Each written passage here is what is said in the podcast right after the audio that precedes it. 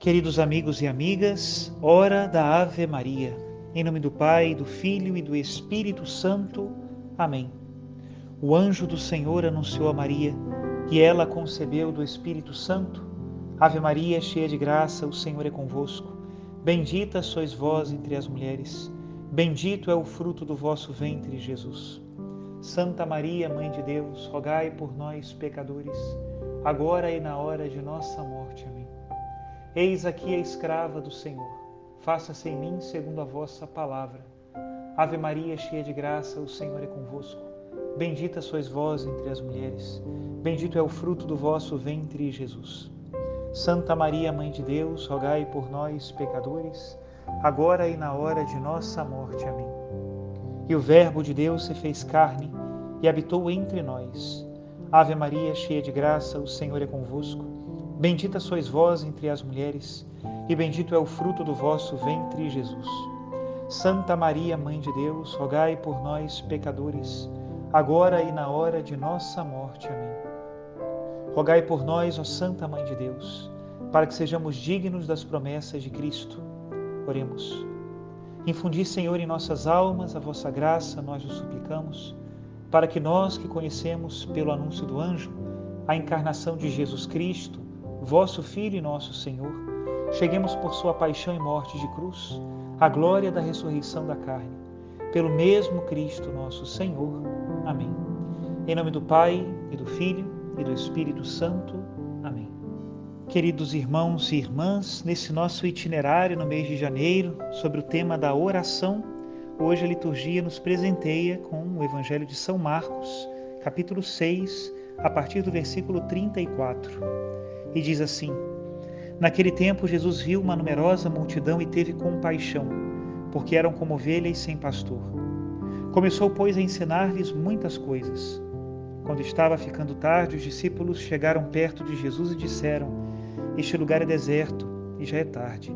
Despede o povo, para que possa ir aos campos e povoados vizinhos comprar alguma coisa para comer. Mas Jesus respondeu: Dai-lhes vós mesmos de comer. Os discípulos perguntaram: Queres que gastemos duzentos denários para comprar pão e dar-lhes de comer? Jesus respondeu: Quantos pães tendes? E de ver. Eles foram e responderam: Cinco pães e dois peixes. Então Jesus mandou que todos se sentassem na grama verde, formando grupos.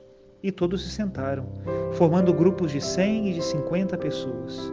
Depois Jesus pegou os cinco pães e os dois peixes Ergueu os olhos para o céu, pronunciou a bênção, partiu os pães e a dando aos discípulos para que os distribuíssem. Dividiu entre todos também os dois peixes. Todos comeram, ficaram satisfeitos e recolheram doze cestos, cheios de pedaços de pão e também dos peixes. O número dos que comeram os pães era de cinco mil homens. Palavra da salvação. Glória a vós, Senhor. O Evangelho de hoje nos conta um dos milagres mais famosos de Jesus, a multiplicação dos pães, que aparece relatado nos quatro evangelhos. Todos os evangelistas perceberam a importância de dizerem em suas comunidades algo sobre este milagre, que profundamente ficou gravado na sua memória e na memória das outras testemunhas oculares daquele feito. E o milagre partiu do tema da compaixão. O Catecismo da Igreja Católica quando nos fala da oração, logo a partir do número 2569, vai nos dando exemplos bíblicos de oração. Fala primeiro da criação, depois fala de Abraão, a promessa e a fé de Abraão, e depois fala de Moisés e da oração de intercessão, a oração do mediador. A oração de Moisés pelo povo que saiu do Egito e que ele tinha a missão de encaminhar até a terra prometida era uma oração cheia de compaixão, porque o povo nem sempre era fiel a Deus. Muitas vezes murmurou contra o Senhor e se rebelou contra o governo de Moisés e de Arão. Diz assim o catecismo no número 2576. Deus falava com Moisés face a face, como um homem fala com outro. A oração de Moisés é típica da oração contemplativa, graças à qual o servo de Deus é fiel à sua missão.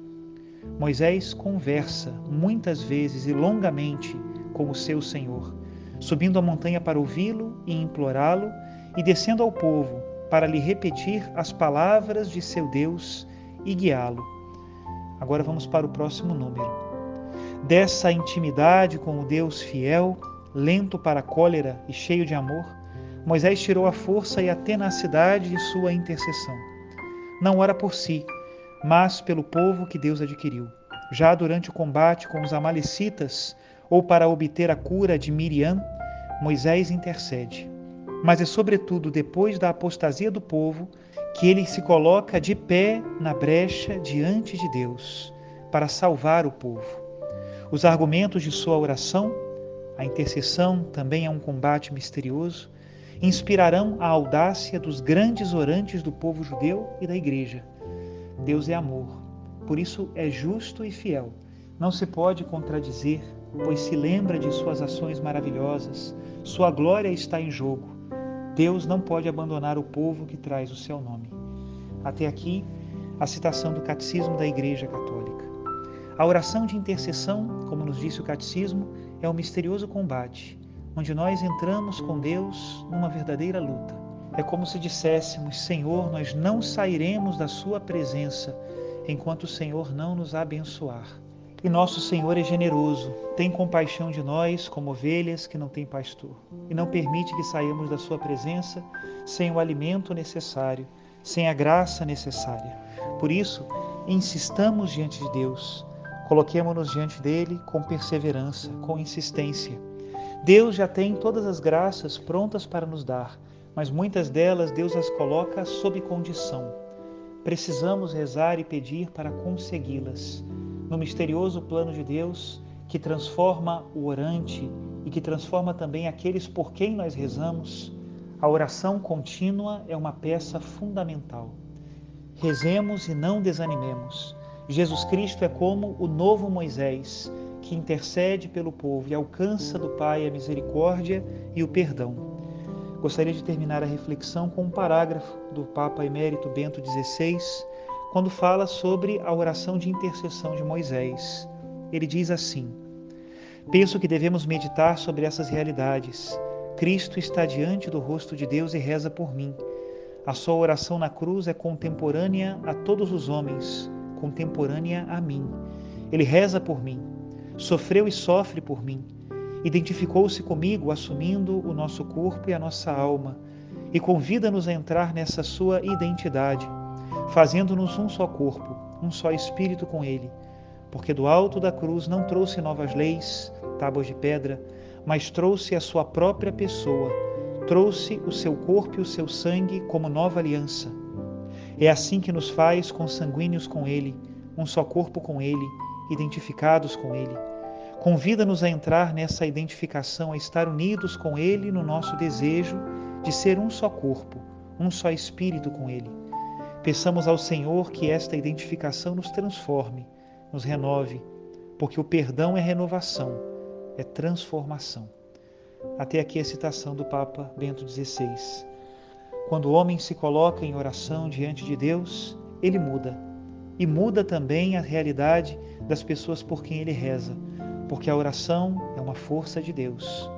Persevere e não desanime, e que desça sobre ti a bênção de Deus Todo-Poderoso, Pai e Filho e Espírito Santo. Amém.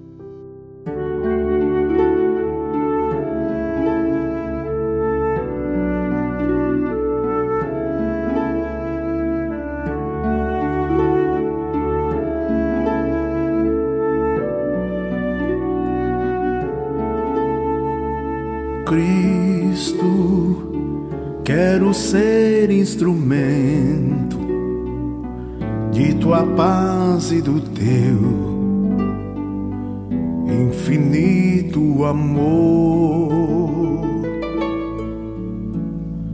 Onde houver ódio ou rancor, que eu leve a concórdia que eu leve o amor. Onde a ofensa que dói, que eu leve o perdão. onde houver a discórdia,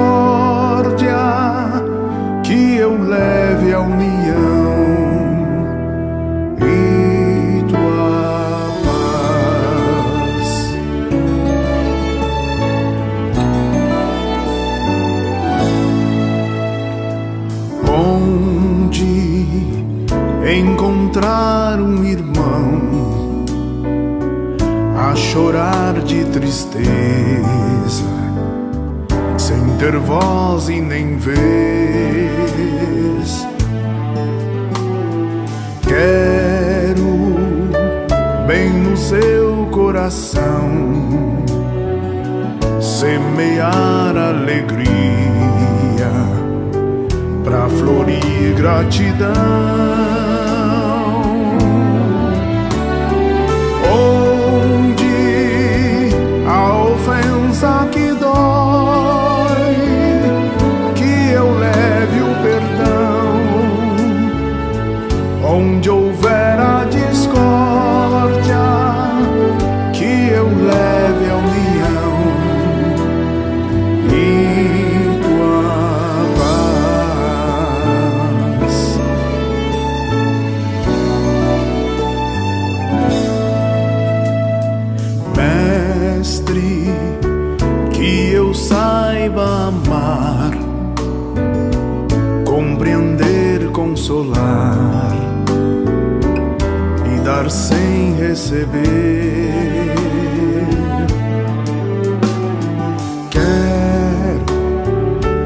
Sempre mais perdoar, trabalhar na conquista e vitória da paz.